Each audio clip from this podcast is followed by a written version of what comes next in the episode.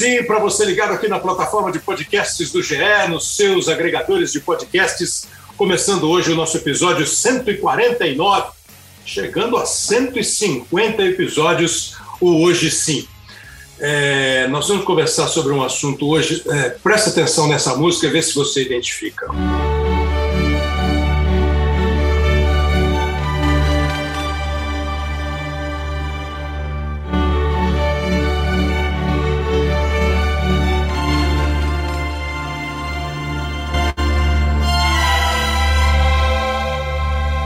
o hino da Liga dos Campeões da Europa, considerado justamente o maior torneio interclubes do mundo.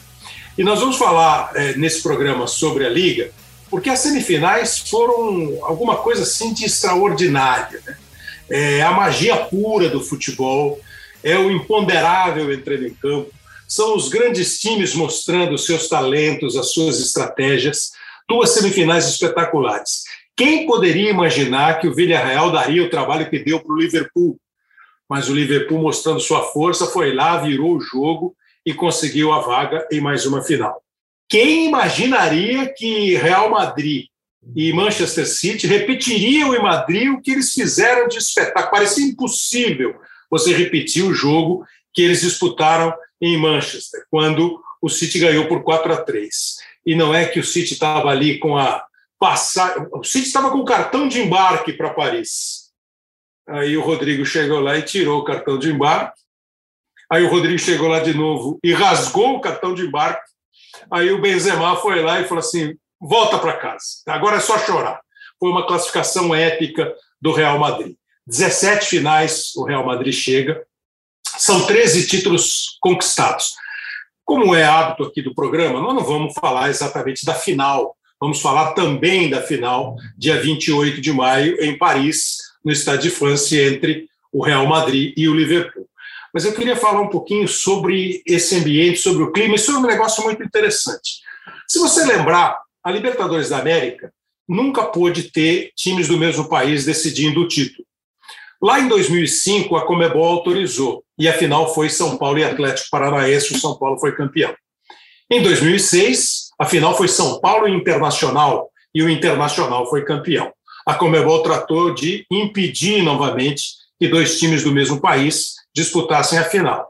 A Liga dos Campeões nunca teve esse critério. Se tivesse, por exemplo, eles teriam mudado o chaveamento das semifinais. E elas seriam, neste ano especialmente, os dois times espanhóis numa perna, os dois times ingleses na outra perna. Isso não rola na Liga dos Campeões.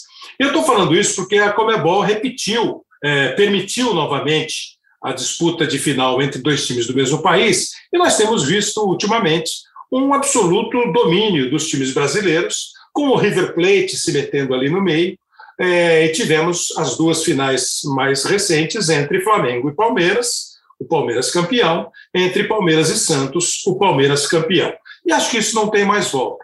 E eu me lembro aqui que nós fizemos um programa em que muitos comentários davam conta assim: ah, vai perder a graça, ah, os times vão perder o interesse, ah, o negócio vai fazer água. Será que a Europa tem esse sentimento?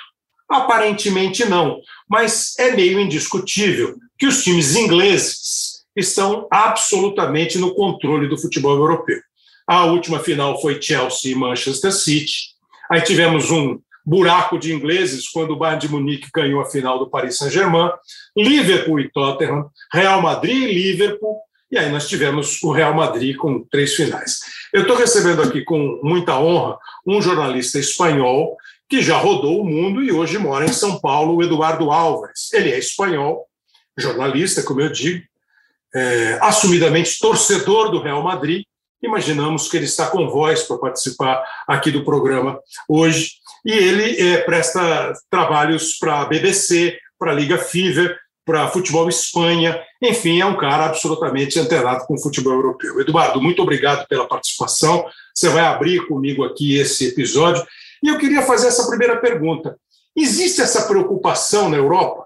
Se voltar lá atrás, o Real Madrid é o grande vencedor. Né? Lá, as primeiras cinco o Real Madrid ganhou, depois nós tivemos um domínio italiano, aí viemos nos anos 70 com o Ajax da Holanda conquistando um tricampeonato, depois o Bayern de Munique conquistou um tricampeonato, aí começou a ter uma variação, mas com os italianos muito fortes, os ingleses sempre presentes, mas acho que é difícil negar, né, Eduardo, que de uns tempos para cá o futebol inglês entra como favorito para chegar minimamente à final da Liga dos Campeões. Na Europa há essa preocupação. Muito obrigado mesmo pela atenção aqui com a gente. Um prazer, Cleber. É, há essa preocupação, há uma preocupação sobre o controle que a liga inglesa está está fazendo nesses últimos anos, porque a quantidade de dinheiro que eles têm para investir em jogadores é desproporcional com qualquer outra liga, qualquer outro campeonato da Europa é, porque a Premier League tem um mercado, vários mercados naturais que essas outras ligas não têm. Então, a Premier League se vende na Austrália, na Nova Zelândia, na África do Sul. Todos os jogadores famosos da Premier League são conhecidos lá. E a liga, a liga, o campeonato alemão, o campeonato francês não tem, nem o campeonato italiano tem essa capacidade de trazer torcedores de outras de outras geografias. Então, eles têm aproveitado muito bem isso com os direitos de TV e o contrato de direitos de TV da, da Premier League dos últimos 10 anos gerou tanto dinheiro para os times que hoje eles conseguem times de, de metade da tabela eh, na Inglaterra têm possibilidade de contratar eh, como Real Madrid ou Barcelona. Enquanto Real Madrid e Barcelona ganham o mesmo dinheiro por direitos de TV eh, que ganhavam 10 anos atrás. Não mudou nada. Eh, no caso do Real Madrid, são 150 milhões de euros por temporada. Então, eh, isso faz com que realmente o domínio desses clubes ingleses tenha aumentado bastante nos últimos anos. E quando se junta isso com os, os famosos clubes Estado, eh, o Paris Saint-Germain, por, por, exemplo, mas também o, Man, o, Manchester City. O Manchester City tem dinheiro de duas formas: pelos direitos de TV do, do campeonato inglês, que são gigantescos, e pelo Abu Dhabi, que, que está bancando, os Emiratos que estão, que estão bancando quando o time não dá, não dá um resultado de lucro. Então, isso faz com que o campeonato inglês, mais alguns times específicos, como, como o PSG, tenham virado super poderosos em termos de contratações. E, por exemplo, na, na rodada anterior eh, que o City jogou contra o Atlético, os jornalistas ingleses reclamavam muito de que o Atlético estava sendo muito conservador. Só que o Atlético tem três jogadores que valem mais de 40 milhões de, de euros no elenco e o City tem 15. É, quando você vê a, a, o, o, elenco do City, é, é, impossível pensar que você vai jogar de igual a igual se você não tem os recursos financeiros quase ilimitados. Então, nunca se fez nada para limitar que fosse dois times da Espanha, dois times da Inglaterra. O que acontece é que o torneio sofre. A final do torneio é menos assistida quando Real Madrid e Atlético jogaram a final, por exemplo. As duas finais tiveram menos audiência porque os clubes ingleses também movem, movimentam muito o torcedor do mundo inteiro. Então, por isso, mesmo que não seja direcionado, sim que a, a UEFA prefere uma final com mais de um país no, no, de, de cada lado. Mas você imagina que a UEFA um dia interferirá nesse processo esportivo? E é irreversível esse domínio inglês ou as outras ligas começam a se movimentar tentando, se isso for possível, uma equiparação nesse poderio financeiro? E uma outra ainda. Uma vez é, perguntado, o Cruyff disse que saco de dinheiro não faz gol. Mas, pelo que você está falando, parece que se saco de dinheiro não faz gol, uns passes bons ele está dando já. Bom, ele já foi diferente nas competições europeias e, e às vezes forçava um cruzamento. Teve, isso mudou sete, oito anos atrás, mas eu lembro de semifinais que o Real teve que jogar contra o Barcelona para que só passasse um time espanhol. Isso mudou porque os clubes reclamaram que eh, parecia uma coisa forçada e voltaram e foram para um modelo totalmente livre. E evidentemente o dinheiro não, compra compra a capacidade de, de fazer gol, mas compra muito talento e compra muitos treinadores, especialmente. Então, se você vê os principais treinadores que, que, que hoje eh, estão no mundo do futebol, estão todos na Inglaterra, com exceção de quem consegue contratar o Paris Saint-Germain ou quem consegue contratar o Bayern Munique, que tem grandes recursos, e se você vê no caso do Real Madrid, eles contrataram um treinador de 63 anos que estava no Everton, que parecia que a melhor fase dele já tinha terminado e, e, e que tem dado um resultado completamente inesperado. Ninguém pensava, todo mundo pensava que essa temporada do Real Madrid é uma temporada de transição ninguém esperava que Ancelotti desse o resultado que ele deu, mas não era uma primeira opção do Real Madrid para para treinar esse ano, porque os treinadores de primeiro nível realmente estão na Inglaterra e são eles que selecionam os jogadores com a cara deles, um pouco o modelo do Klopp e do Guardiola, que fizeram times muito bem entrosados e com muito dinheiro, mas como você comentou no começo, tem um pedaço do futebol que, por sorte, não depende do dinheiro e não depende é. de que é incontrolável e nesse tipo de jogo o Real Madrid se dá muito bem. É, eu vou falar daqui a pouco do, do Real, é, especialmente, mas você tocou num ponto aí dos treinadores, né? E o curioso é que esses times ingleses que estão dominando, é, vou pensar aqui rápido, né? E aí vai me faltar alguém, você me ajuda, se me faltar alguém. Bom, o City é um espanhol, um catalão, o Guardiola. O Liverpool, um, um alemão, o Klopp. O Arsenal tem um, um espanhol também, que trabalhava com o, com Guardiola, o Guardiola né? Arteta, Arteta. O Arteta que trabalhava com, com o Guardiola. O Chelsea está com o alemão. Tuchel, né? é, alemão. Tuchel. É. É, o United está agora contratando o holandês, que era do Ajax. Den Haag, né? exatamente. É. Ou seja, por que, que os técnicos os técnicos ingleses ficaram para trás? É esse papo que você ouve aqui no Brasil. Aqui no Brasil a gente fala que os estrangeiros têm preferência.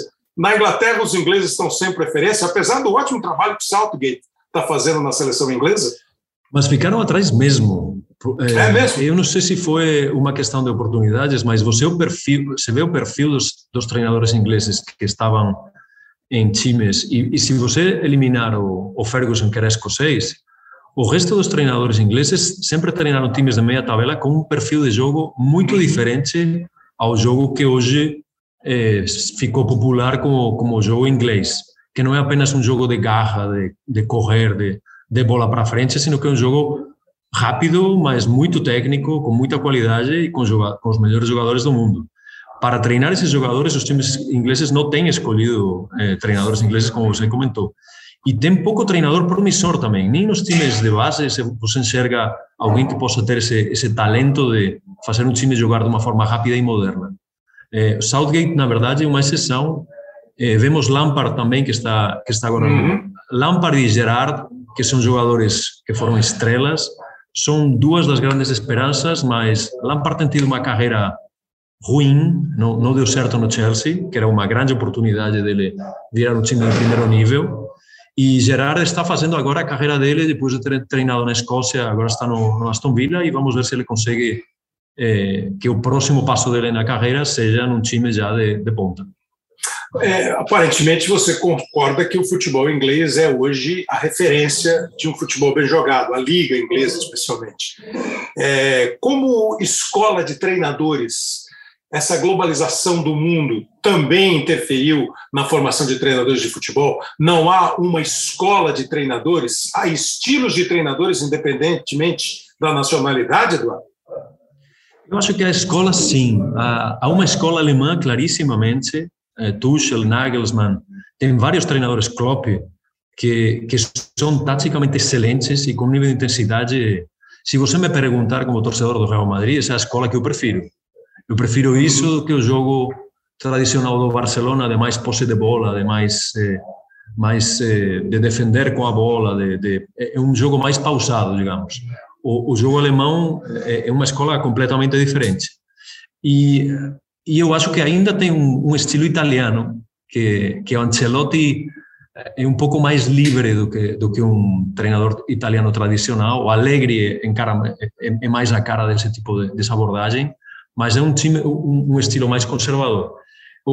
E tem, tem vários treinadores espanhóis que estão fazendo um trabalho muito bom. Não só não apenas o Guardiola, e, o Arteta que está colocando o Arsenal depois de uns, uns anos ruins, mas o Luiz Henrique, por exemplo, é um, um excelente treinador.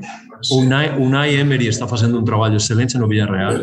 Então vemos vemos que há, há, várias escolas e todas têm alguma coisa em comum eh, pelas nacionalidades.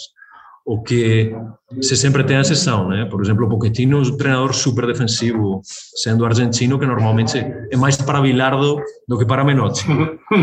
Mas eh, a Argentina tem as duas escolas eh, dentro de casa, isso sim é característico dela.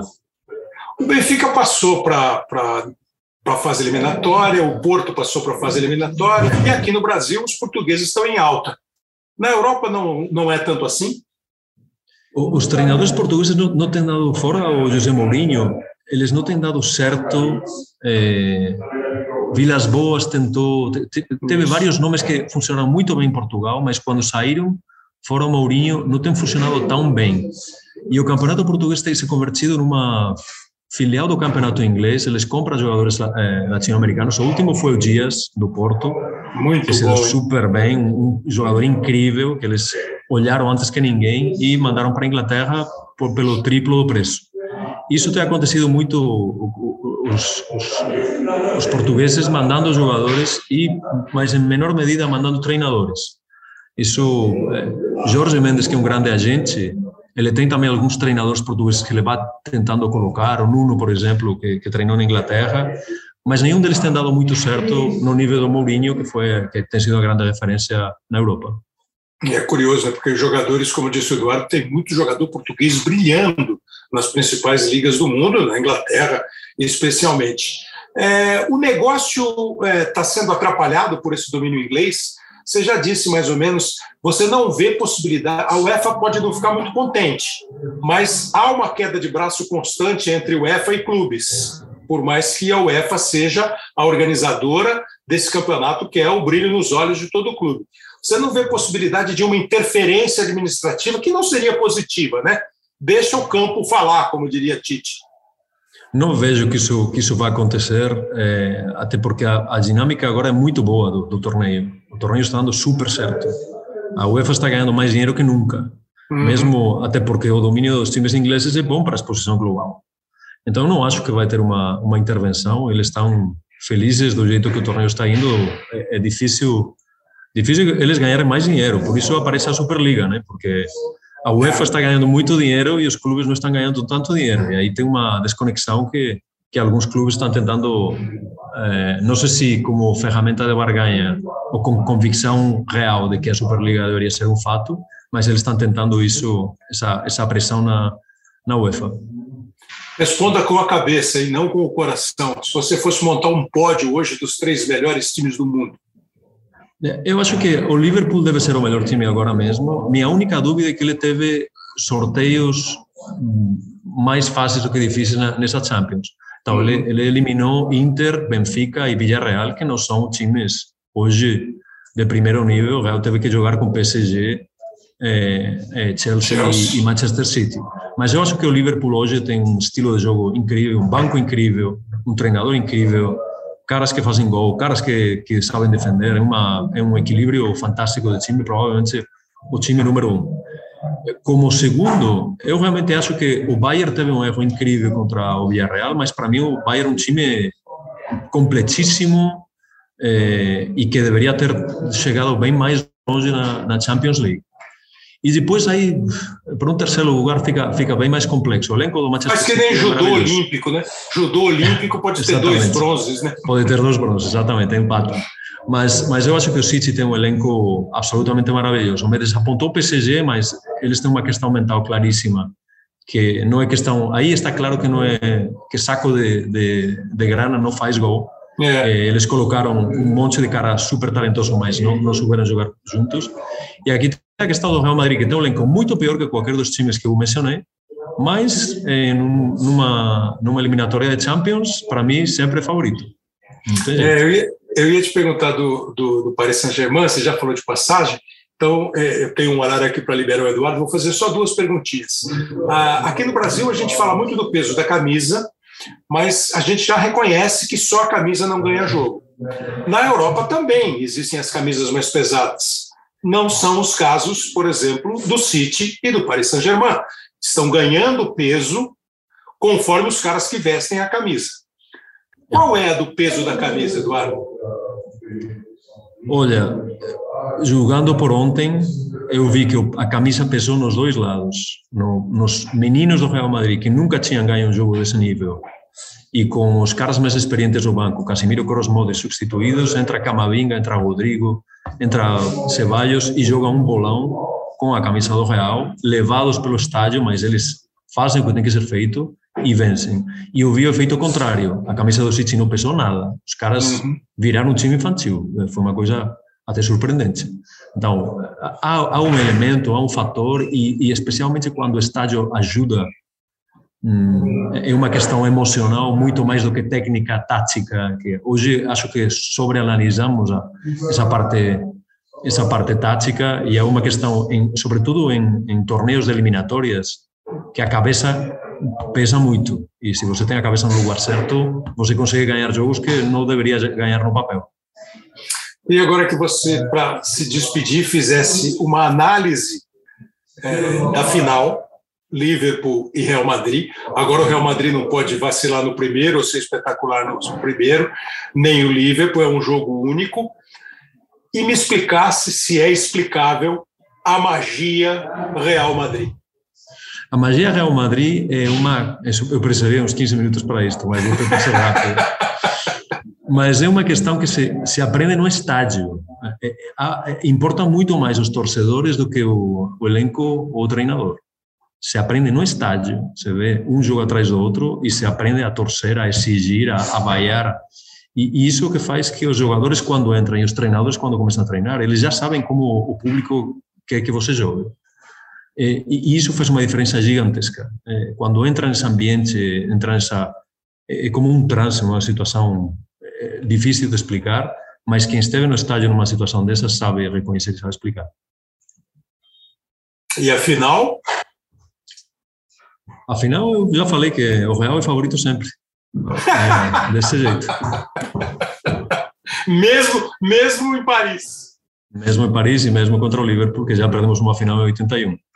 Eduardo, foi um prazer recebê-lo. Muito obrigado mesmo por esse espaço que você nos concedeu. Eduardo está com uma reunião marcada aqui para sequência, mas foi muito esclarecedor, uma visão muito boa, que, em resumo, camisa pesa, você aprende no estádio a ganhar jogo, e a UEFA, por mais que possa ficar meio chatinho um time, um país dominando, não vai botar a mão na parada. Acho que é essa a conclusão, né, Eduardo? É isso mesmo. Um prazer, Cleber. O prazer foi meu. Muito obrigado. E um, e um abraço ao André, que estou vendo aí, que vai, vai na próxima. Tá, é, isso aí, é isso aí. Um abraço grande. Tá. Obrigado, um abraço. O Eduardo Álvares, jornalista espanhol, que participa aqui com a gente, participou aqui com a gente, jornalista, é, torcedor e sócio do Real Madrid, mas correspondente agora aqui no Brasil da BBC, da Liga FIFA, da Futebol Espanha, que era a ESPN lá na Espanha. É, agora a gente vai fazer com o nosso time aqui. Um está cobrindo, ele já deu o toque, é o André Rene, é, companheiro da TNT Sports, narrador, um dos narradores da TNT Sports, que já estava anunciando que está também com passagem para ir para Paris. Parece que o passaporte está vencido, não sei se vai dar tempo dele renovar, mas vai para Paris com o time da TNT para fazer a cobertura. E o Marcelo Correge, nosso companheiro Marcelo Correge, que até outro dia estava morando na Inglaterra e hoje está morando em Paris, fazendo a cobertura uh, dos eventos esportivos para os canais Globo em Paris, que além de ter a final da Liga, né, a final não ia ser lá, a final ia ser na Rússia, ia ser em São Petersburgo, por razões óbvias, foi mudada para Paris, e Paris vai sediar a Olimpíada de 2024. Fala aí, André Reni, tá beleza? Beleza, Kleber, agora sim, pô, obrigado aí pelo convite, uma honra participar com você. O passaporte está em dia? Então, você sabe que eu tive que buscar, né, o passaporte. Eu tive que dar uma olhadinha naquela gaveta, no fundo da gaveta, morrendo de medo de estar vencido. Já pensou? Mas tá em dia, tá em dia, tá tudo certo. Correge, Correge não precisa de passaporte, né, Correge? Só carteira de identidade aí resolve. Ah, não, eu preciso sim, Kleber. Oi, tudo bem? Prazer é falar contigo.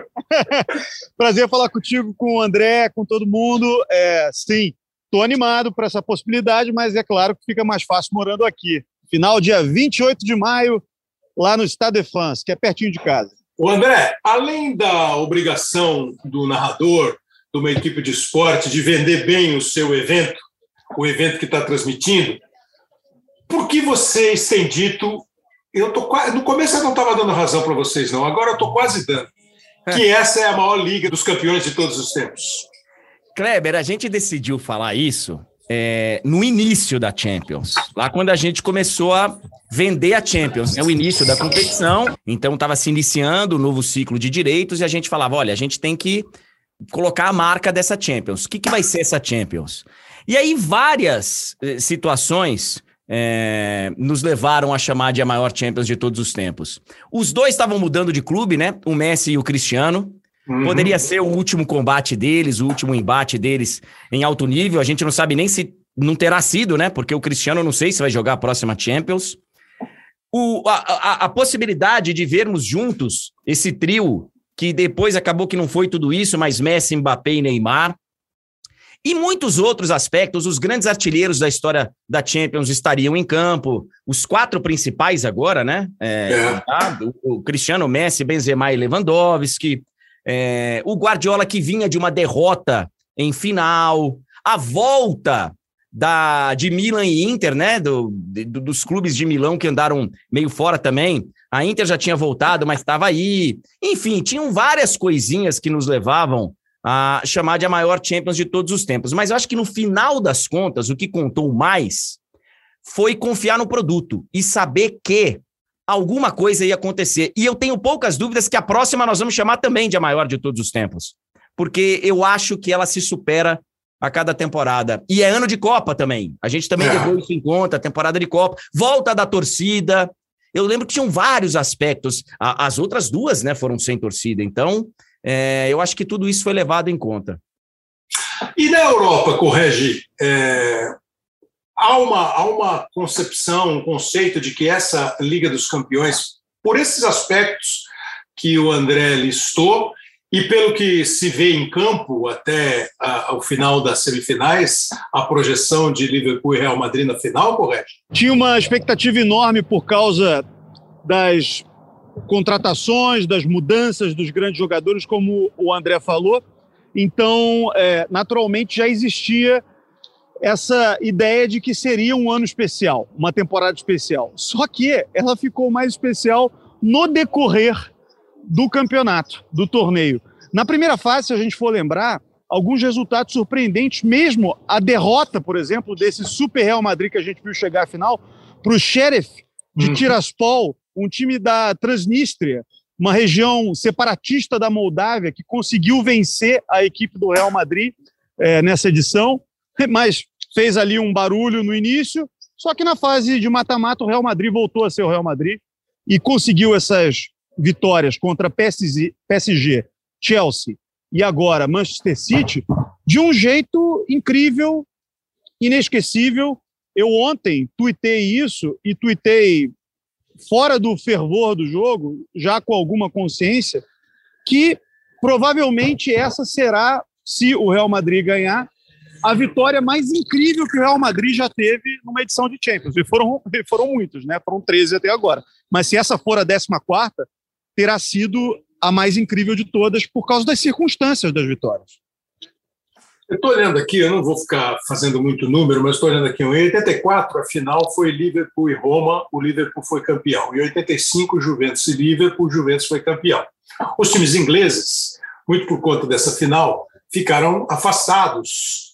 Punição por causa de comportamento de torcedores, os times ingleses ficaram afastados das competições europeias. Então, assim, 86, 7, 88, 89, 90, 91, 2, 3, 94, 95, 96, 97, 98, 98, até ali não tivemos ingleses nas finais, na final da Liga dos Campeões.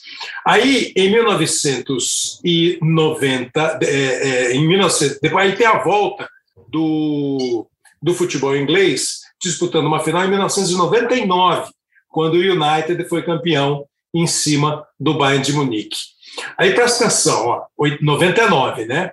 Aí você vai andando no tempo aqui. 2005 tem o Liverpool, 2006 tem o Arsenal, 2007 tem o Liverpool, 2008 Manchester United e Chelsea, 2009 o Manchester está de novo, perde para o Barcelona.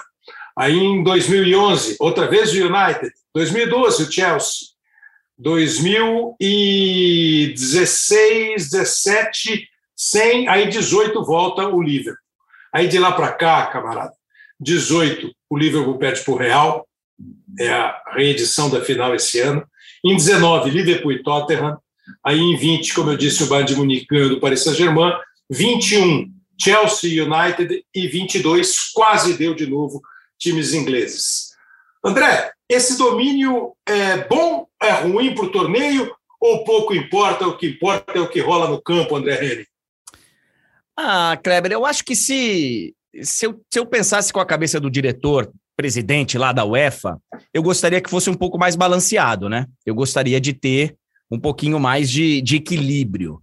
A gente teve aí nos últimos anos, é, não, não fosse o Bayern de Munique ali como um intruso, e uhum. o Paris Saint-Germain, que chegou numa final, acho que foi um Bayern e PSG, porque atrás deles vai ser só aquela final alemã de Wembley, com o Bayern de Munique e Borussia Dortmund. Então só tivemos ingleses e espanhóis. Eu acho que o, o, a Europa ela sente falta de um grande clube holandês chegando, né? Um grande Ajax que bateu na trave. É, eu acho que sente falta demais. Ah, tivemos a Juventus, né? Tivemos a Juventus chegando aí. Mas os italianos ficaram meio alijados os também. Os italianos ficaram para trás. A Juventus chegou duas vezes. Kleber, eu fui fazer uma final de Champions em Milão. Eu sou péssimo com datas, mas acho que 2016 16. É, Atlético é. e Real. Eu tava nessa também, André. Pois é, Correge, que Inter e Milan não tinham jogado a Champions. É. Não, não é que eles não chegaram para disputar uma final e tal. A final no San Siro não teve nem Inter nem Milan jogando a competição. Então, assim, eu se pensasse com a cabeça de um, né, no, no, negócio, eu adoraria que fosse mais equilibrado, mas, mas tá difícil. Pois é, vocês falaram de. Eu, eu fiz duas é, no campo. Eu fiz esse Bayern de Munique e Borussia em Wembley. 13, né? Acho que 13. 13. E é. depois é. eu fiz Real e Atlético no Estádio da Luz, em Lisboa. Né? 14. Isso, uma final é, alemã e uma final espanhola.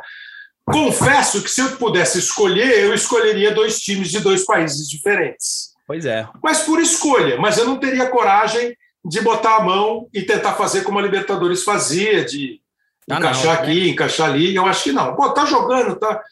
É, aí na Europa tem esse sentimento. Eu perguntei agora para o Eduardo Álvares, corrige.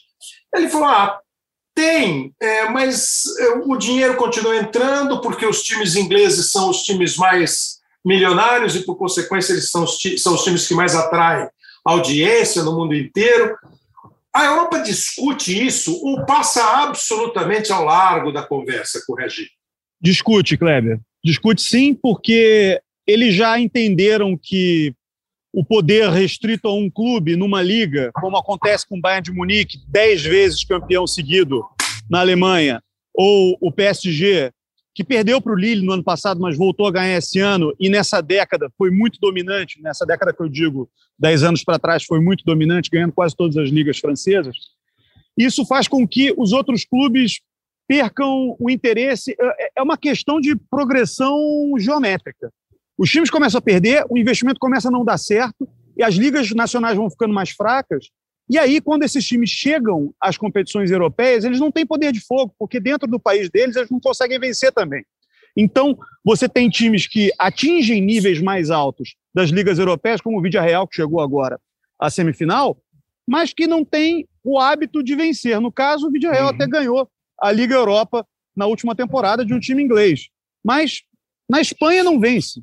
Então, é uma situação muito sui generis, assim, porque parece, às vezes, que a Liga Nacional do país é mais forte do que uma Liga Europeia em que, teoricamente, você está juntando todo mundo. Então, isso cria um problema de compreensão e de venda até do espetáculo. Só que a gente entende também, ao mesmo tempo, apesar de acontecer isso, com um destaque muito grande para as ligas inglesa e espanhola, que eles continuam dando muita importância para a Champions League. A Champions League continua sendo o título mais importante para os clubes europeus. Às vezes, algumas torcidas inglesas têm uma compreensão diferente, mas na média, se você for perguntar para um torcedor inglês, ele vai te dizer que ele prefere ganhar a Liga dos Campeões do que a Premier League. Então, é, por existir essa importância, quando os times atingem essa fase de mata-mata, há um investimento muito forte, uma concentração muito forte, escalações que demonstram uma prioridade dessas competições. E aí a gente vê o espetáculo no nível mais alto, como a gente tem visto nessa temporada. Os jogos que a gente viu nesse ano, na fase de mata-mata da Liga dos Campeões, foram de uma qualidade técnica absurda e de um nível de competitividade que talvez a gente nunca tenha visto. Vou fazer uma pergunta, vou fazer um parênteses aqui para é, particularizar em um clube e em um personagem essa discussão sobre a Liga. O clube é o Paris Saint-Germain. O Correge acabou de mudar de Londres para Paris. E o André transmitiu um monte de jogo e até citou já, é, entre os motivos da maior liga de todos os tempos, um trio absolutamente espetacular formado por Mbappé, Messi e Neymar. E acabou de piscar aqui, nesse dia que a gente está gravando, e o Correio pode falar também, uma notícia de que o Mbappé está encaminhando a renovação de contrato com o PSG. Proposta absurda. Mundo, é, né, como tava, tava, todo mundo estava apostando que ele já estava no avião para Madrid, para jogar no Real. É, e o outro personagem vai ser o Guardiola. André, o Paris Saint-Germain não vai decolar? Você sabe que eu eu acreditava que fosse decolar porque não ia ter como você com os melhores jogadores, tendo o dinheiro que tem, é, tendo tudo eu acho favorável. Pô, Paris é uma cidade maravilhosa, uma das grandes capitais da Europa. Nem me diga. eu tô, é. vendo, eu tô vendo o Corrégio na rua é. e tô é. querendo saber onde é que ele tá. É. Não, ô, Kleber, eu nem tô em Paris, tá? eu, tô, eu tô em Cannes, fazendo no sul ah, da França, bom. na Côte d'Azur, fazendo um especial sobre os 50 anos de Zinedine Zidane. Ah. Cannes, aqui no sul da França, perto de Marseille, que é a cidade dele, é. é. a cidade onde o Zidane começou a carreira dele profissionalmente. Ele começou no AS Cannes, que hoje é um time que está na quinta divisão mas tem seu valor também, festival. Tem seu valor. É bonito. Tem seu, tá aqui. Tem seu... O Palácio do Festival tá aqui atrás de mim. Aí, tem, tem, seu valor, André. Eu tô aqui na Barra Funda, mas tudo bem. oh, mas você é... vem a Paris, André, tô te esperando aqui. Boa, boa, pronto, aí melhor. Mas, o oh, oh, Kleber, é, assim, eu, eu, eu achava que era natural que o Paris Saint-Germain tudo bem, não ia ser da noite para o dia, mas eu esperava já que o Paris Saint-Germain tivesse um pouco mais consolidado. Tudo bem, fez uma final de Champions. Foi aquela Champions diferente, foi aquela Champions que teve a reta final em jogos únicos, tal. Mas teve chance de ser campeão, tal. O Paris Saint-Germain naquela final, ele é. teve, teve chance de ser campeão contra o Bayern de Munique. Ele teve lá a bola do jogo. Agora, eu começo a, a achar aqui de longe, porque faz tempo que eu não vou lá, que se a mudança não for uma mudança mais profunda, se for só mudança de técnico, de contratar jogador, eu acho que não vai dar certo, hein? Ou vai demorar muito para dar certo. A sensação que eu tenho é que há algo mais profundo, uma mentalidade lá que precisa ser mudada. Pois é, e eu estava pensando e queria ouvir, não sei nem se o, se o Correia já está devidamente ambientado com o noticiário francês, é, eu acho que o, o André Henning toca num, num, aspecto muito importante, que é, é, uma mudança de mentalidade, mesmo assim, é, de como a gente vai pensar o clube, organizar o clube, contratar para o clube e tocar o clube. E acho que passa para o treinador, né? porque o Naem ele saiu de lá é, quase que chutado e está aí na semifinal. O Tuchel foi final, os caras resolveram não renovar com ele e ele foi campeão no ano seguinte pelo Chelsea.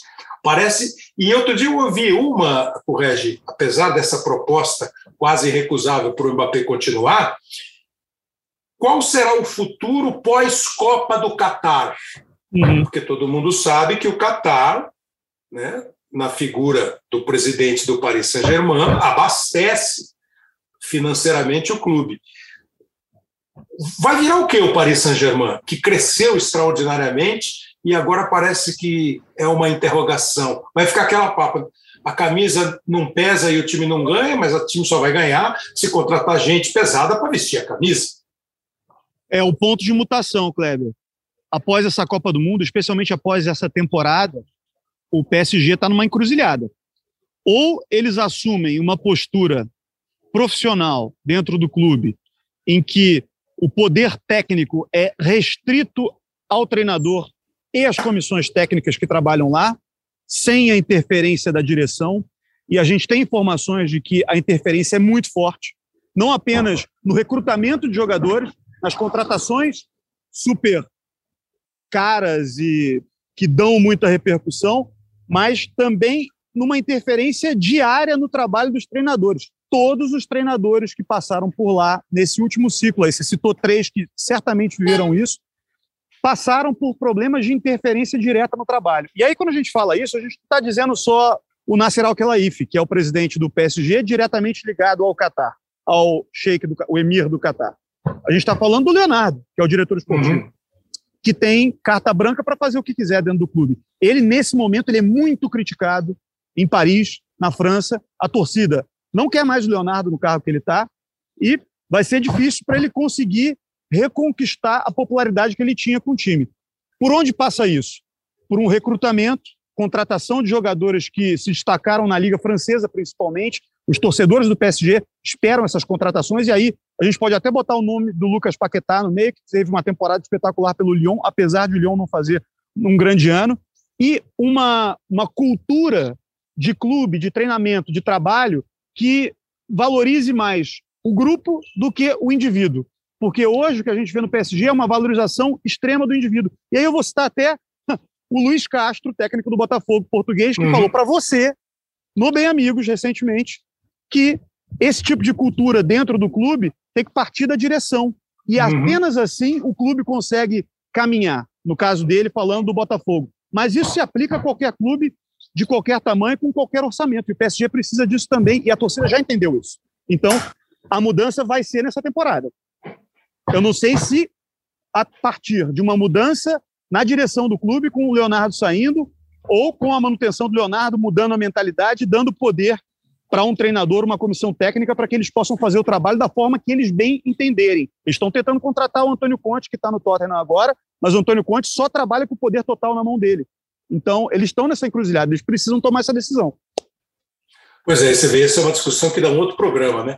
é, a questão de você ter os donos dos clubes que, em princípio, não têm uma identidade com os países que eles estão trabalhando, mas que na Inglaterra eles se adaptaram completamente ao modelo de negócio, ao modelo econômico e ao campo.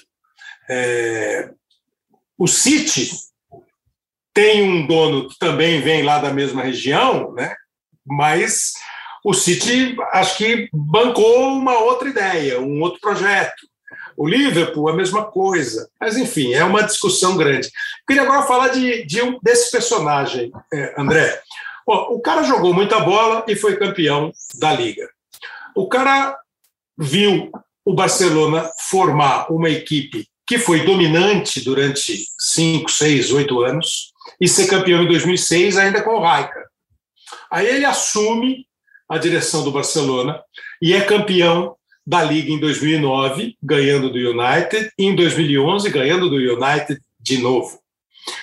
Pepe Guardiola, se você me perguntar quem é o maior técnico do mundo e eu tiver que responder só com nome e sobrenome, eu respondo Pepe Guardiola. Mas se você deixar eu explicar um pouquinho, fazer um se não aqui, pode ser ali, mas veja bem, eu vou botar o Klopp ali quase no mesmo nível eu vou respeitar profundamente o Ancelotti, o Conte, citado pelo Correge, o Alegre, eu acho que é um treinador bem interessante, o Tuchel, enfim, são vários os treinadores. Mas eu vejo, às vezes, André, uma cobrança no Guardiola que chega ao ponto assim, ó, ah, ganhar a Liga Inglesa não adianta mais, tem que ganhar de novo a Liga dos Campeões. É justo isso? Pode isso, André Pô, eu acho que é natural essa cobrança, porque ele, ele foi chamado para um projeto que a, esse sim era um projeto que envolvia desde direção, desde mentalidade, base, né, de tudo que, que foi pensado para o Manchester City. E ele foi encarregado de levar esse time para um outro patamar, né? famoso outro patamar. E assim, sim, nacionalmente levou, porque das últimas sei lá, ele, ele tá na sexta temporada. Ele ganhou quantos? Três ou quatro? Esse aqui é. ainda tá, né? Mas ele ganhou acho que já três na Inglaterra. Então ele tá quase no quarto, né? Tá disputando aí ponto a ponto. É, ele passou pela Alemanha três temporadas, tudo bem que lá no Bayern de Munique é diferente. Ele ganhou os três e chegou em três semifinais de Champions. Ele, ele, ele foi contratado para trazer o Manchester City para algo além, né? do, do, do território nacional. A, a. Já não está além? o que ele está fazendo na liga e o que ele é considerado como time no mundo já não está além, tirando, obviamente, esse pequeno detalhe que é o título? É. Eu acho que se a gente, se a gente tiver uma análise num dia de bom humor, num dia que você acorda, é, num dia que você acorda de bem com a vida. Ah, na praia, na Bahia. Isso, exatamente. Andando lá por Guarajuba e tal. Eu acho, eu acho que sim, eu acho que, pô, ele já fez, ele já colocou o Manchester City no mapa do futebol mundial. Cara, tem torcedor. Eu, ó, Kleber, quando termina um jogo, e você sabe muito bem como é que é isso, tem torcedor do Manchester City te xingando, você fala, pô, o cara já atingiu o objetivo dele, já tem torcedor do Manchester City aqui no é, Brasil, que, que, é. que, já não tinha né, até outro claro, dia. Então, assim, agora, no momento que você para, que você acorda meio, que o tempo já não tá muito legal, que nem tá hoje aqui em São Paulo, o dia que nós estamos gravando, que já não tá muito, que nós não estamos em Cannes, não estamos lá no sul da França. Aí você fala, pera um pouquinho, o cara teve dinheiro pra caramba, o cara gastou não sei quanto no Grealish, o cara gastou não sei quanto lá no. Então, assim, aí você fala, pô, bicho, será que não podia um pouco mais? Mas entendo também que o futebol passa por um pouquinho de sorte, um pouquinho de detalhes que são meio que fora futebol e que são inexplicáveis. O City deu azar pra caramba em vários sorteios. É. E, e, e, assim, o City parece, eu vi você falando outro dia no Bem Amigos, parece que tem uma zica em algum lugar ali que eu não sei o que que é, que não, sabe? É, vocês estavam debatendo disso aí e, cara, parece, né? Porque como é que pode? A eliminação que eles têm pro Tottenham na semifinal, que o Tottenham vai para Não, pro Tottenham não. Nas quartas de final, Nas 19. Quartas. Isso, perfeito, correge. Cara, e o Tottenham é... vai para final, né? Se tivesse VAR aquele dia, o City tinha passado. Isso, isso. É, Aí, essa do Real Madrid é absolutamente inexplicável. É assim, é fora do comum. Então, também tem o, o, aspecto aí que uma hora tá batendo na trave, uma hora, diferente do PSG que a gente estava falando, eu acho que o City é muito mais consolidado e uma hora a bola vai bater na trave e entrar. Por enquanto, ela tá batendo na trave e tá saindo.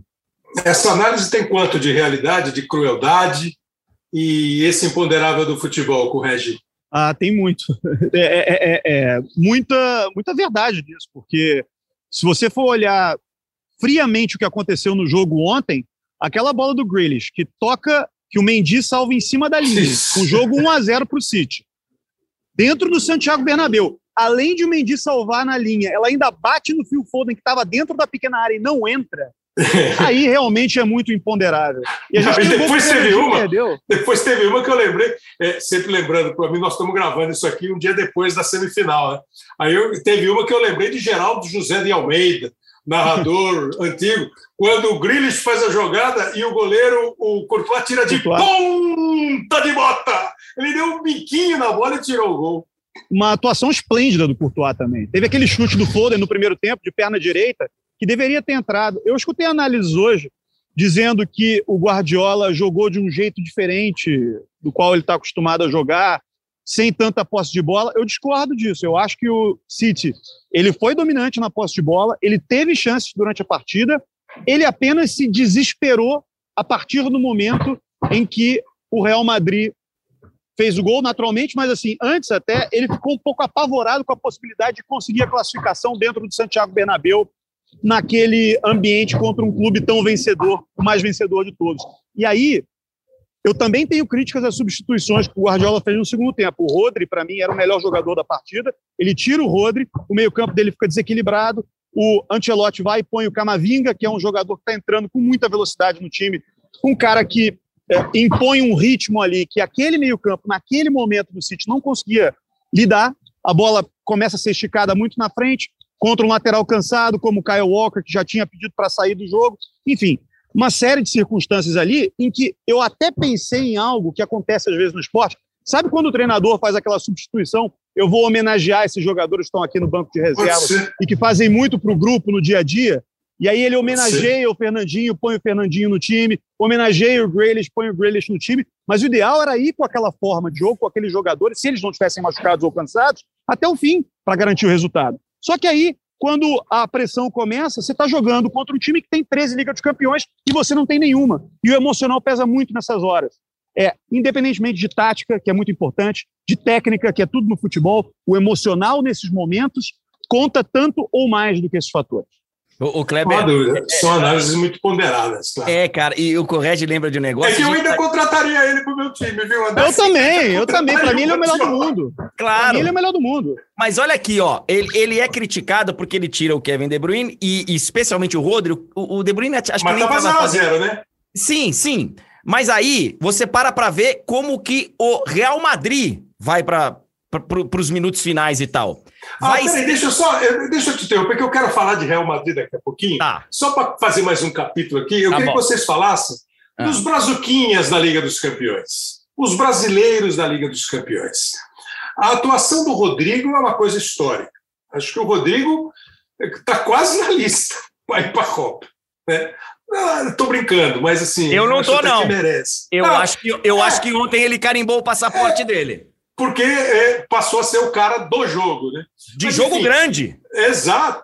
Como é que você faz essa avaliação? por exemplo? Porque o Liverpool tem brasileiros, o Real Madrid tem brasileiros, né? o City tem menos, mas tem brasileiros. É, como é que você analisa nessa maior liga, né? até a próxima, como é que você analisou assim, a participação dos brasileiros com o jogo ainda a ser feito, André? Eu acho que foi um cala-boca para muita gente que diz que. É mesmo? Eu acho que foi assim, muita gente falando que não, não temos uma grande geração e aquele, né, que a gente ouve aí há algum tempo, e acho que se transformou numa dor de cabeça pro Tite. Porque assim, vários se destacaram, tá? Eu acho que a reta final ela é preocupante no nosso setor defensivo. Eu acho Uhum. que o Thiago, o Militão e o Marquinhos terminaram muito mal. O Militão ainda tá aí, ainda pode levantar o caneco. E aí você vai falar, pô, careca, você tá louco? O cara vai ser campeão da Champions, você tá falando que ele terminou mal? Mas ele, mas ele não faz uma reta final de, de, de temporada das melhores. Então, assim, eu acho que a zaga do Brasil, ela é problemática. Mas só nessas últimas duas, três semanas, ele tem de volta, brigando por vaga que já tinham sido descartados. Gabriel Jesus, É. né? Rodrigo, Rodrigo não tava ali entre os. É, o Rodrigo correndo por fora. Ah, Eu- estava atrás do Rafinha e do. Atrás, atrás. Aí ele entra, mete o gol que é, é, é, força a prorrogação contra o Chelsea, esmirilha ontem. Pô, não tem como. Ele já gostava do Rodrigo, o Tite. Agora, então. Aí você tem um Vini Júnior que tava num caminho para se consolidar, se consolida, Uhum. mesmo, com, mesmo com os problemas que ele ainda tem ali de finalização e tal. Então, cara, eu, eu acho assim que do meio pra frente, o Tite tem um problema seríssimo. E o grande nome dele fez uma Liga dos Campeões horrorosa, no meu ponto de vista. Eu sei que tem gente que, que acha que não foi tudo isso. Mas eu acho, que, eu acho que o Neymar fez uma Liga dos Campeões horrorosa. É. E fora muito jogo, jogo grande, Pois foi é. entrando, né? Aquele, aquele jogo que o, que o Mbappé fez aquele golaço lá, foi contra o Real? Foi. Ele entra, eu acho que é. É, que dá, dá um calcanhazinho, ele passa Sim, contra sim. o Real, que ele passa no meio Real. de dois, Isso, ele contra o passa Real. no meio de dois e faz um golaço no finalzinho do Isso. jogo, mas era a volta do Neymar. É, é, eu não sei se, é, se, se não é horrorosa, não é padrão Neymar. Ela é abaixo do que se espera, né? né? Para você, Correge, os brasileiros na Liga dos Campeões, como é que saímos é, enquanto os nossos representantes no torneio? É muito interessante porque eu acho que o- a régua de comparação e de avaliação mudou um pouco. No passado, a gente tinha aqueles times, mesmo aqui na Europa, em que os 11 titulares eram muito definidos e eles sempre estavam lá, se destacavam, e aí os protagonistas brasileiros apareciam muito na geração do Ronaldo, do Ronaldinho Gaúcho, do Kaká. Hoje em dia, existe um conceito por parte das comissões técnicas de variar muito as escalações. Então a gente fica Ah. com aquela impressão de que os caras não são titulares absolutos, mas eles são Uhum. muito importantes na mecânica tática que passa ali dentro da cabeça das comissões É. técnicas. Boa Então, observação. o Vinícius Júnior, por exemplo, mesmo nesse contexto, se tornou um titular absoluto do Real Madrid, fazendo a dupla Vinzema lá, que está dando super certo nessa temporada. Tem os problemas de finalização que o André destacou, mas é um jogador, eu acho que confiável, principalmente pelo tipo de desafio que ele teve nessa última temporada aqui. Então, numa Copa do Mundo, pode ser até que ele sinta a pressão da seleção brasileira, um país por trás, mas a pressão do Real Madrid é enorme também. Então, ele foi testado nesse sentido como titular. O Rodrigo é um jogador de quem a qualidade nunca ninguém duvidou, mas não tinha muito tempo de jogo. E agora entra contra o Chelsea, faz aquele gol depois da trivela maravilhosa do Modric, incrível, que bota o Real Madrid no jogo de novo e agora esses dois gols da virada. Aí você tem, pela direita, Anthony, Mateus, Anthony e Rafinha. No meio, para jogar no meio, ou até aberto às vezes no caso do Richarlison. Matheus Cunha, Richarlison. Gabriel Jesus podendo ser para o meio ou para a direita ou para um dos lados do campo. Na esquerda, você tem outros jogadores também que se destacam. O próprio Neymar jogando aberto pela esquerda. Mesmo não tendo feito uma boa temporada, é importante dizer que o Neymar sofreu uma lesão seríssima no tornozelo no início dessa temporada. O Leonardo revelou isso, foi algo pouco comentado, mas ele revelou isso numa entrevista ao L'Equipe há pouco mais de um mês, que a lesão do Neymar ela chegou a apresentar alguns pontos de necrose no tornozelo dele. Então era algo muito difícil de recuperar ele está se recuperando. E a gente precisa que ele chegue num nível alto na Copa do Mundo, mas não para ser, dessa vez, o jogador que vai tomar conta de tudo, vai ser o responsável por todas as ações ofensivas, mas como um super jogador experimentado que vai ajudar essa geração que apareceu no fim do ciclo a ganhar, a vencer os jogos mais importantes. Então, acho que o Brasil está bem. A avaliação não poderia ser mais positiva. E eu acho que na zaga, o André citou o Marquinhos e o Thiago Silva e o Militão tendo problemas no fim da temporada, especialmente o Marquinhos, fez um fim de temporada abaixo do que ele está acostumado a fazer.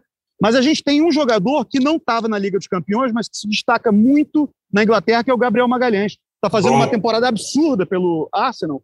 E eu acho que ele vai estar tá na lista do Tite. É um jogador que é muito confiável, muito confiável. É forte fisicamente e tecnicamente é muito bom. Da opção pela saída do lado esquerdo de campo. Eu acho que, eu acho que o cenário é bom para o Brasil.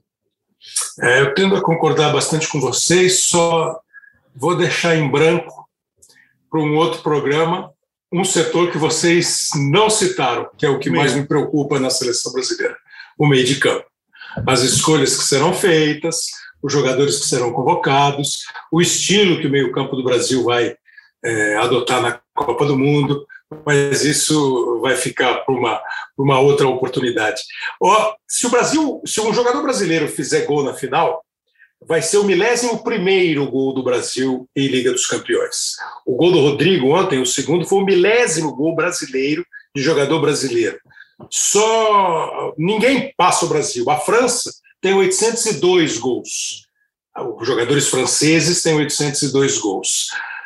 É, entre esses franceses, até um tal de Benzema, ah, tem, tem outro voto para a bola de ouro, para melhor do mundo, do Benzema? Ou ele vai disputar com o Salah, com o Mané, quem for campeão leva? Já pode pegar o troféu depois da final? Ah, eu acho que ele só não pega o troféu se for uma tragédia daquelas, né? Se... três, do, três do Mané e três do Salah. Né? Com, com ele perdendo pênalti, com ele sumido no jogo, porque eu acho que a taça é dele e alguém tem que ir lá tomar dele, mas vai ter que tomar na mão grande. Não vai é ser. Forte. É, porque é o seguinte, depois do que ele fez na cobrança de pênalti lá é. no Etihad, lá, no, lá em Manchester, cara, ele tinha desperdiçado dois no jogo anterior. Ele vinha de três errados das últimas cinco cobranças. E o cara tomando dois de diferença, precisando que nem um louco fazer aquele gol lá para chegar vivo no Bernabeu o cara me mete uma cavadinha daquela. nesse estágio do futebol, eu só tinha visto o Zidane na final lá de Berlim. Né? É. Só. Porque, cara, nesse nível. E aí ele pega a bola ontem e vai bater o pênalti. Muitos jogadores no pênalti da semifinal, no terceiro gol na prorrogação, muitos jogadores iam pegar a bola e falar: Rodrigo, vem cá. Você já fez dois? Você tá é. confiante, garoto? Vai lá e bate. Vai lá e bate. Teve até um papozinho entre os dois, né? Teve, teve, mas é, pô, e o Benzema vai lá. E, e acho, acho, que assim, o, a presença do Cristiano por tantos anos no Real Madrid meio que deu uma ofuscada na, na, é. na, na importância do Benzema, né?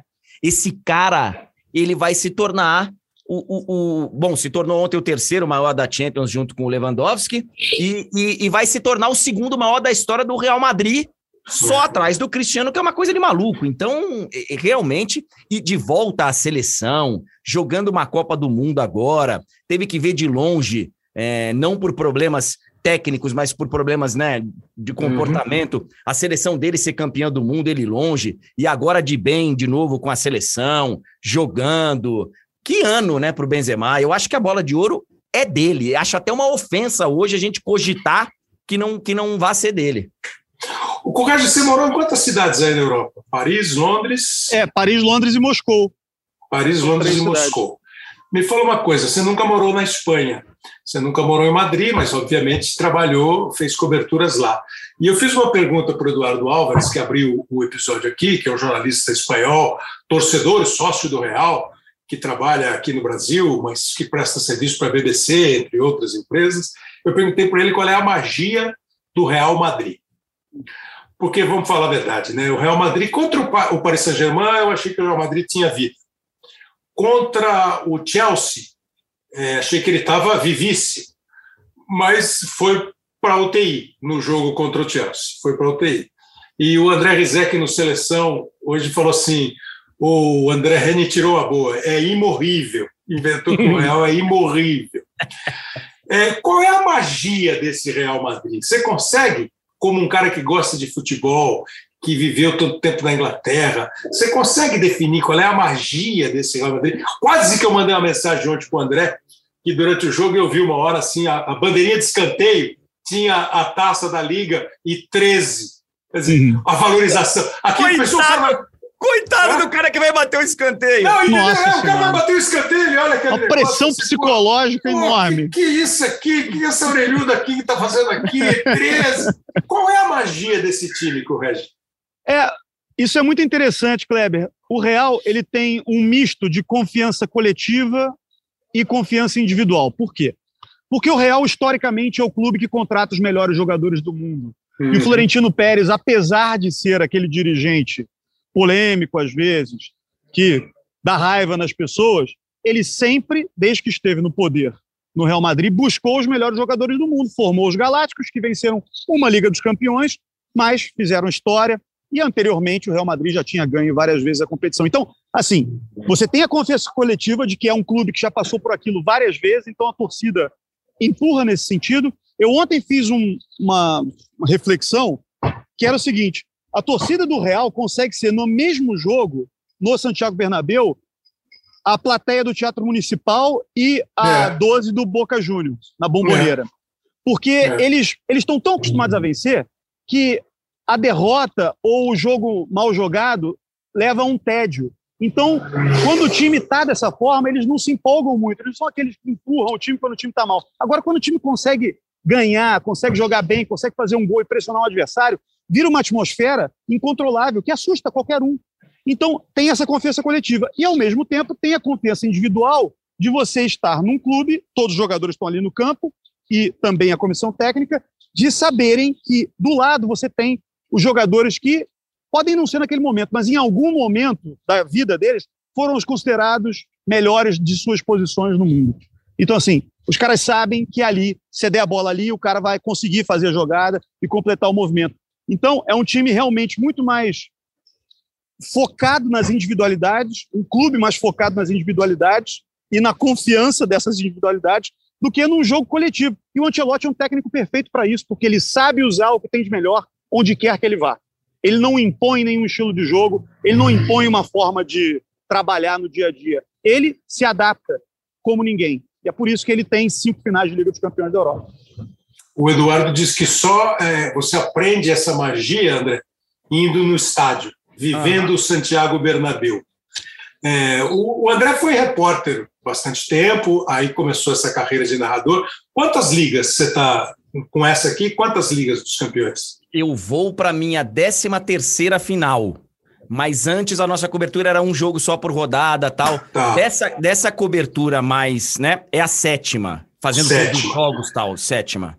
Então viu um monte de Real Madrid jogar. Eu acho que foi Qual o, é a o clube que a gente mais. É, é, foi o clube que a gente mais fez, o Kleber. A, as nossas. É, é, é, triênio, né? Um triênio de direitos de transmissão. Nosso Sim. primeiro triênio quando a gente passa a ter a responsabilidade de, de fazer as transmissões e a cobertura da Liga dos Campeões, os três títulos foram do Real.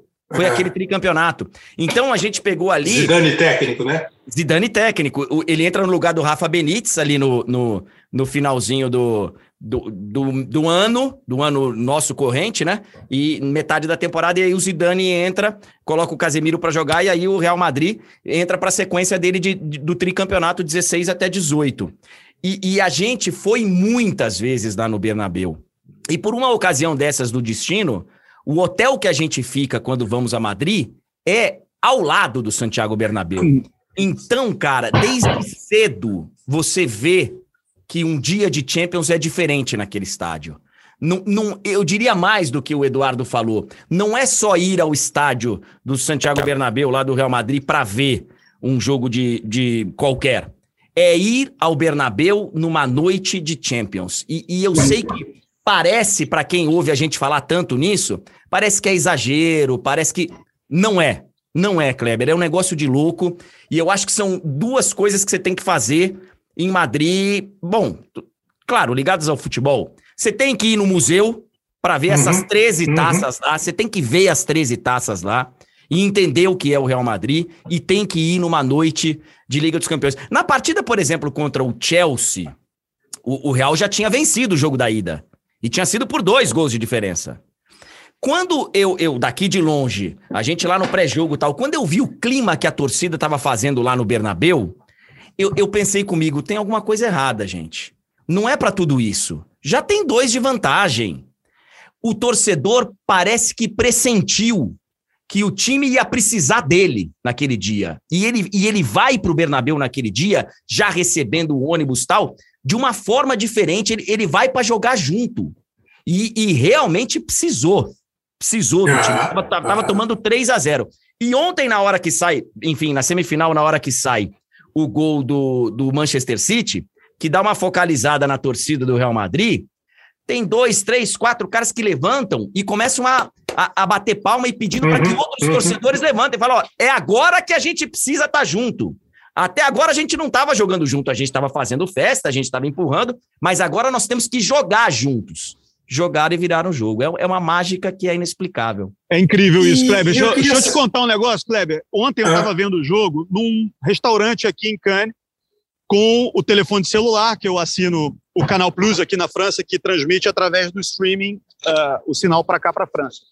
E aí, os garçons desse restaurante, todos passavam do lado e olhavam e perguntavam: tá quanto? Mas e o real? Mas não tinha ninguém torcendo para o Manchester City, todo mundo torcendo para o Real. Aí eu perguntei para o cara, vem cá, mas você é francês e torce para o Real de primeiro time? Sim, o Real é meu primeiro time. Mas assim, aí os caras falavam, mas eu sou francês, mas eu sou filho de argelino. Então, assim, os filhos de argelino torcem para o Real Madrid, essa geração ali de 25 anos e tal, que eram os garçons que estavam trabalhando lá, porque viram o Zidane jogar lá, que é de origem argelina, e estão vendo o Benzema fazer história Benzema. lá, de origem é. argelina também. Então, é, e não apenas de origem argelina, tá? de uma região específica da Argélia, de onde vem a família do Zidane e a família do Benzema, a região de Kabylie, que é uma região de montanha na Argélia, de onde vem muita gente que está aqui no sul da França. É um povo conhecido por ser muito tranquilo, muito calmo, assim, plácido no modo de agir, mas muito talentoso. E se a briga começa a ficar mais apertada, aí aquela calma vai para o escambau e eles fazem um barraco danado. Mas eles são, Pô, assim, se, elegantes se esses caras resolverem montar um time, nós estamos quebrados. Me fala uma coisa agora, eu queria que vocês falassem agora um pouquinho do Liverpool. É, o Liverpool tem uma história gigantesca, né? Não bastasse a história da cidade de Liverpool, a cidade dos Beatles, etc. e tal, que todo mundo sabe, o Liverpool tem uma história gigantesca. Provavelmente ele se equipara ao United como o maior da Inglaterra de todos os tempos.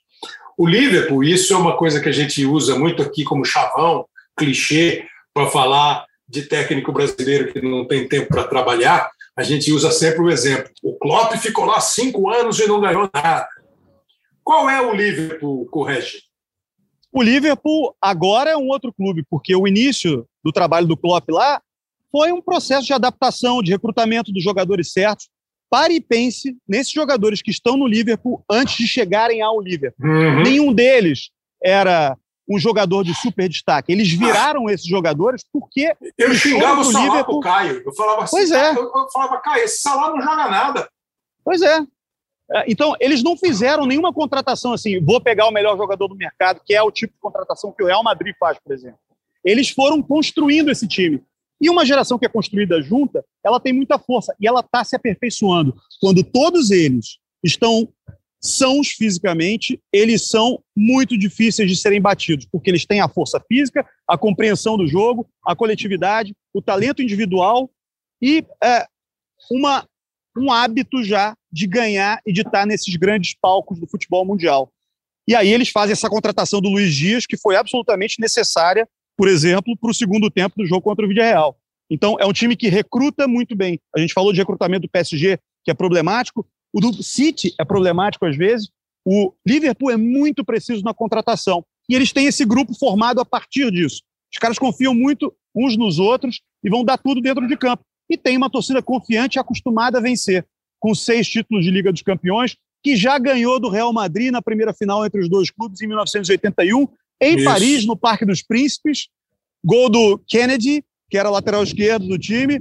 Ray Clemens era o goleiro. Esse time era um timaço. O time tinha Kenny Douglas.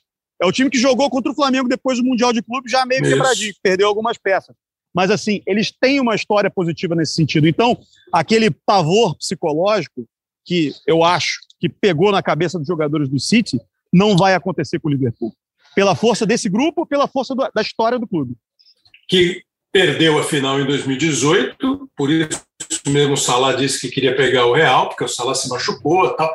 André, com sete temporadas completas de liga, vocês viram o Liverpool crescer, crescer, crescer e chegar final de 2022, final de 2019, final de 2018.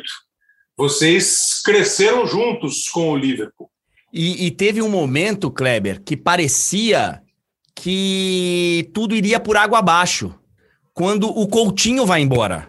Porque, uhum. né, porque o Coutinho era o cara do time e, e ele tinha acabado de renovar contrato, né? E, e ele vai embora. E ele vai embora. Até o, o, o Klopp parece, na época, ficou meio chateado, porque, né? Aí não libera ele ali no começo da temporada, vai liberar depois e tal. Fala, agora você pode ir, porque agora eu, eu, eu já sei como eu vou arrumar o meu time sem você. E, e eu lembro de uma dessas viagens que nós fomos a Liverpool, do, do, sabe, do torcedor tá. Daquele negócio que a gente pega o nosso termômetro, né, com o taxista, com.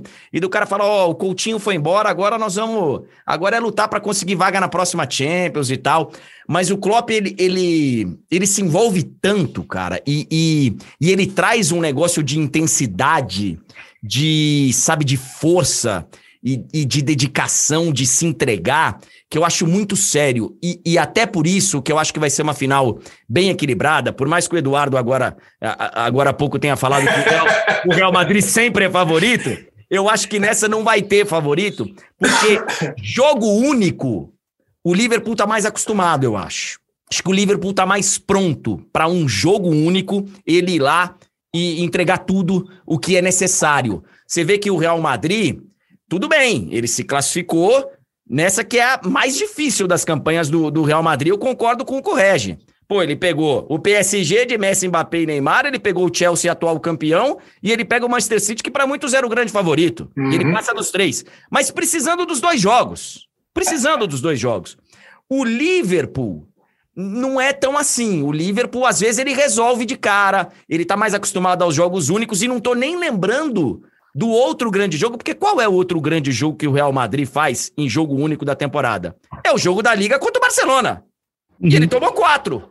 É. Então, né? Então, assim, o Liverpool é um time, cara, que ele, para jogo único, a final de 2018 não dá para colocar na conta porque o Salah saiu com, né, no começo. Eu tava lá nessa, foi muito triste o que aconteceu. Foi, Aquela foi, pancada do Sérgio lá. Ramos, aquele ipom que o Sérgio Ramos deu é. no Salah foi muito triste. Até por isso ele Ainda... tem esse sentimento de revanche. E ano de Copa do Mundo, né, o, o, é. Regi? Ele tinha ele acabado ficou fora de dos dois primeiros jogos. Pois é. Ficou tinha, fora, né? Tinha acabado de classificar o Egito para a Copa, tinha. Então, assim, aquilo ali foi realmente muito triste. E é por isso que ele tem esse sentimento aí de. Eu acho que vai ser. Bom, eu, eu acho que a gente não falou isso antes nas nossas transmissões. Eu acho que vai ser a maior final da Champions de todos os tempos. Pode apostar, André. Pode apostar. Conta, tem Boa frase. tudo nisso aí. Acho que vai ser isso mesmo. Olha, na verdade, assim, é, nem, nem vou entrar muito em detalhes da final, porque é isso. A final vai ser um negócio espetacular, num estádio espetacular, o estádio da final da Copa do Mundo de 98, é, com os principais jogadores do mundo, alguns dos principais jogadores do mundo, com dois técnicos de duas gerações diferentes, dois estilos diferentes, é, com um time coletivamente brilhante e com valores individuais assim que decidem jogo, que é o time do Liverpool, e com um time que tem esse coletivo e esse individual que andam juntos, como disse o Correge agora há pouco, mística, camisas, tem, tem tudo para ser um espetáculo. Eu vou encerrar aqui é, agradecendo a TNT pela liberação do André, é, a, a, gentileza sempre do Marcelo Correge. Ó, leva essa aqui, André, vê se você foi bem. Ó. Dá uma olhada aqui para acabar. Vai, Militão, como se fosse um ponteiro. Se manda todo mundo. Carvajal, pressão do Real Madrid, vem cruzamento. Rodrigo! Rodrigo! Olha o raio aí!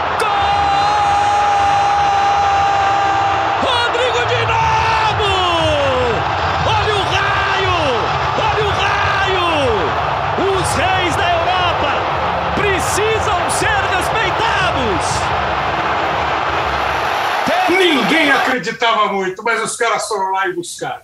É. André Henning, muito obrigado. Obrigado mesmo pra, pela liberação da TNT, pela sua atenção. Uma bela cobertura, um grande jogo, boas viagens de ida e volta. E obrigado demais. Vamos fazer mais vezes aqui, André. Estou à sua disposição, Kleber. Você sabe que eu sou seu fã. É, narrando e também jogando. Você é um grande jogador de bola. é? É, eu sei que você... André! É, eu fui goleiro do Kleber Machado. E, pô, que honra falar com o Correge e nos vemos em breve aí, Correge. Vamos vamos estar tá junto. Um abração. Correge, obrigado demais de novo, hein? Obrigado, Kleber. Prazer falar contigo mais uma vez aqui com o André. Tô te aguardando, André. Vai ser legal, vai ser inesquecível. E Boa. uma honra estar tá aqui no meio de dois, pô, dois artilheiros, né? Eu sou aquele construtor de jogada ali. Eu sou ali volantão, entendeu? Olha, muito obrigado. Acho que foi um, um papo bem legal sobre a Liga. Com o, o, o Correge, com o André Henning, com a participação inicial que nós tivemos do jornalista espanhol Eduardo Álvares. Sem entrar muito no mérito do jogo, é, dá para você ouvir quando você quiser. Eu acho que nós tivemos uma boa, uma boa noção da Liga dos Campeões da Europa, que sempre é um bom assunto. Obrigado muito a você. Obrigado que, que nos acompanhou, obrigado ao Pedro Suaide e ao Léo Bianchi, editores e produtores do Hoje Sim. Esse foi o episódio 149. Semana que vem tem mais. Valeu, grande abraço!